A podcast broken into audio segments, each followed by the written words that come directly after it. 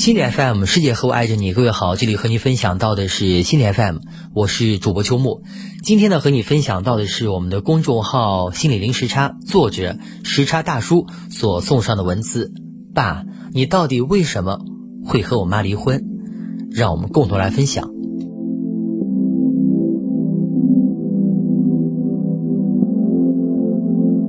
孩子不是夫妻粘合剂，而是婚姻问题的放大镜。好，首先呢，想和你说的一个故事啊，一对父子呢走在林荫小道上面，爸，你到底为什么会和我妈离婚呢？小男孩问出了藏在心里很久的疑惑。面对突如其来的灵魂拷问，这位父亲呢陷入了深思，好几秒钟都说不出话来，只能长长的叹了一口气。小男孩以诚恳的目光呢注视着父亲，静静的等待着他的回复。终于，父亲语重心长地说。保罗，问题在于，这都是你的错啊！听到父亲直接把责任呢推到了他的身上，小男孩还是有些诧异的。但让更让人诧异的还在后面。其实，在你出现以前，我和你妈呢是非常幸福的。真正让我们分道扬镳的是两个人在忙各自事业的同时，又要照顾你。天哪，每天无情的折磨，无法停止，无法放松。就这样，我们逐渐失去了和对方在一起的欲望，真是令人悲伤。你彻底毁掉了我们的感情，父亲可算是说完了。小朋友，你是否有很多问号呢？说实话，我们在抖音上呢刷到这样的一条短视频的时候，以为是一个喜剧，父亲在和小男孩开玩笑，但评论里点赞最多的留言呢，却让我陷入了深思。对于大部分的婚姻来说，这是事实。以前呢，你可能听过很多关于夫妻关系与孩子的话，呃，夫妻俩生了孩子以后啊，一切就好了。孩子是夫妻的粘合剂，似乎在我们的认知当中，孩子身上带有某种神奇的力量，能够促使家庭变得更加美好，夫妻变得更加和睦。然而，实际情况却是，相当大的一部分婚姻呢，都会死于孩子。大量的心理研究发现呢，日常生活中的各种琐事会严重消耗掉人们的认知资源，进而呢就会逐渐的对其他的事情呢变得不耐烦、不友好。毫无疑问的，孩子出生以后，夫妻之间的琐事呢会越来越多，生孩子、养孩子成为了婚姻问题的一个放大镜。但这并非孩子的错，他们只是更快暴露问题而已。那问题呢就变得很严峻了，到底怎样才能够避免下一代的诅咒，让婚姻更加幸福、更加美满呢？幸福从正确的家庭次序开始。好，我为你请来了另外的一位著名的心理学家，叫米纽钦。呃，关于如何解决夫妻关系和孩子之间的矛盾呢？米纽钦啊就给出了较为实用且有效的回答。首先，他将整个家庭进行了结构化，进一步细分为几个系统，其中呢有三个是最重要的。那第一个呢就是夫妻次系统，还有亲子次系统以及同胞次系统。许多家庭的悲剧呢发生的原因啊，就是把孩子拉进了夫妻次系统中，逐渐的，亲子次系统取代了夫妻次系统，最后呢，在家庭中就只能看到父母，而看不到夫妻了。如果夫妻双方都把对方放在第一位，孩子放在第二位，那么整个家庭会更加和睦融洽的。你看啊，演员黄磊呢有一度认为，即使富养女儿，也要也更要富养妻子，即把妻子呢放在第一位。夫妻间相互的尊重，经常性的情感交流，让他们这段婚姻呢一直充满活力，而且他们的做法呢也给女儿树立了一个很好的榜样。从小就知道尊重他人，那么如何保持夫妻这一刺激系统充满活力呢？好，那下面说到的一些小方法呢，你可以和伴侣一起尝试一下。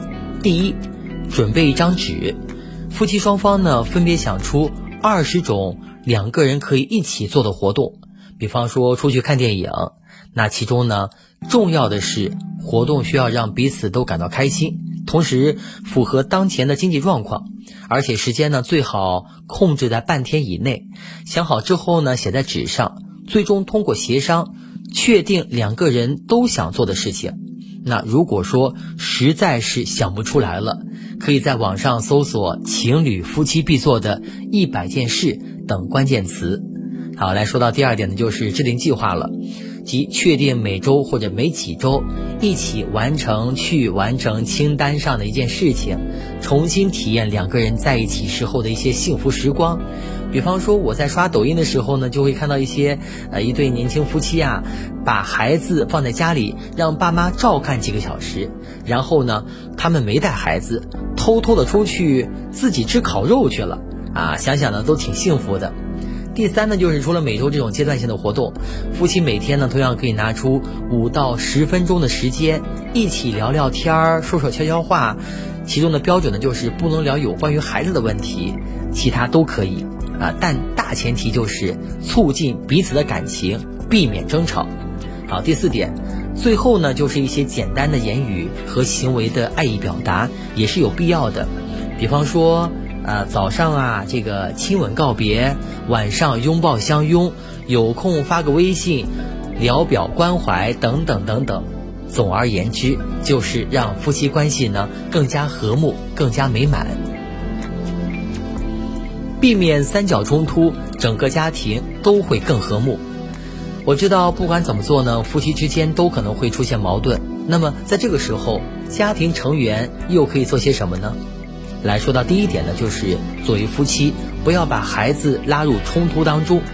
作为夫妻呢，当彼此发生矛盾的时候，尽可能的把问题留在彼此之间，而不是把孩子也牵扯进来。最为普遍的一个现象呢，就是父母中的一方对孩子说另一方的坏话，抱怨对方不顾家、不做家务等等等等。久而久之呢，当夫妻中的一方啊，把大部分精力都投在孩子身上的时候，双方之间呢，距离呀就会变得越来越远，问题呢也会难以得到解决了。其实，这也是为了孩子好。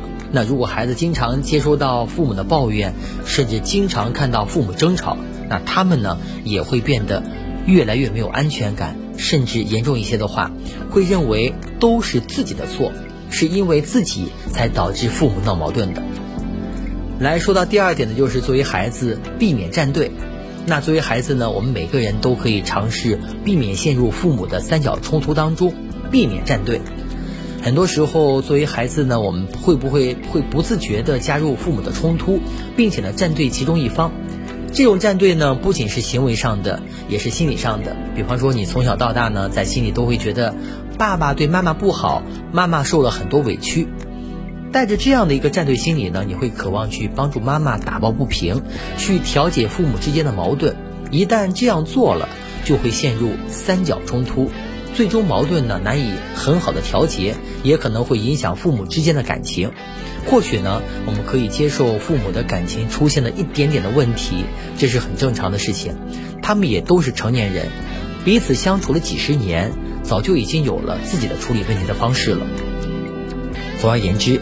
一个家庭要想和谐，就应该让每个角色回到自己的位置上去，孩子做回孩子，夫妻做回夫妻。所以祝福你，我的朋友，世界和我爱着你。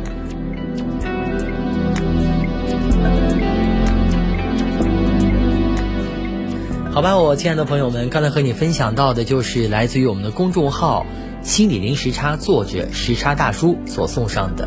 爸，你到底为什么？会和我妈离婚，我是主播秋木。那如果喜欢本期节目呢，欢迎留言和分享。想要发现更多好声音，记得去手机应用商店呢下载心理 FM 客户端，还可以阅读和收藏本期节目的文章，免费学习心理知识，帮你赶走生活中的各种不开心。我是主播秋木，感谢各位的收听，我们下一期再会。